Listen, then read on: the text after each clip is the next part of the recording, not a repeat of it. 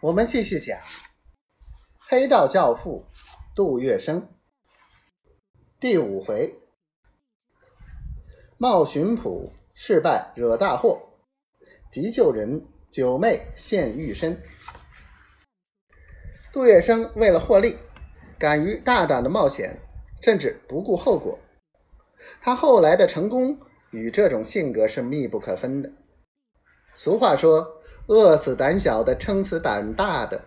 这个世界就是这样，许多人的成功都是其具有不同常人的冒险精神有着密切的关系。杜月笙越混越得意，胆子也越来越大。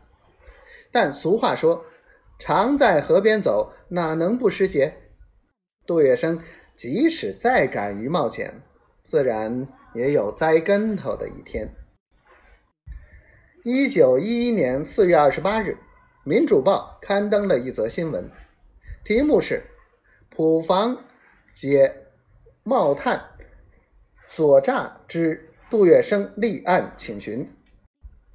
事情经过是这样的：小东门福生街有家人和客栈，店面颇阔，生意非常兴隆，来往汉口、上海的客商常在此歇脚。炒些货物运往内地，这些客商来上海一久，自然沾上了烟赌嫖之病，在客店里抽上几口大烟过过瘾。人和客栈老板姓陈，见有利可图，便让茶房去轮船上接点小货补些烟土。杜月笙在十六铺混久了，知晓其中内情，便想敲些竹杠。多赚些外水。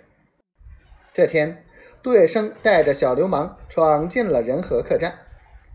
杜月笙昂着脑袋踏进客栈，煞有介事的往账台上一靠，眯着眼睛对账房说：“我是巡捕房的，听说有客人在店里抽大烟，私售汉洋烟，这可是犯法的，难道你不晓得吗？”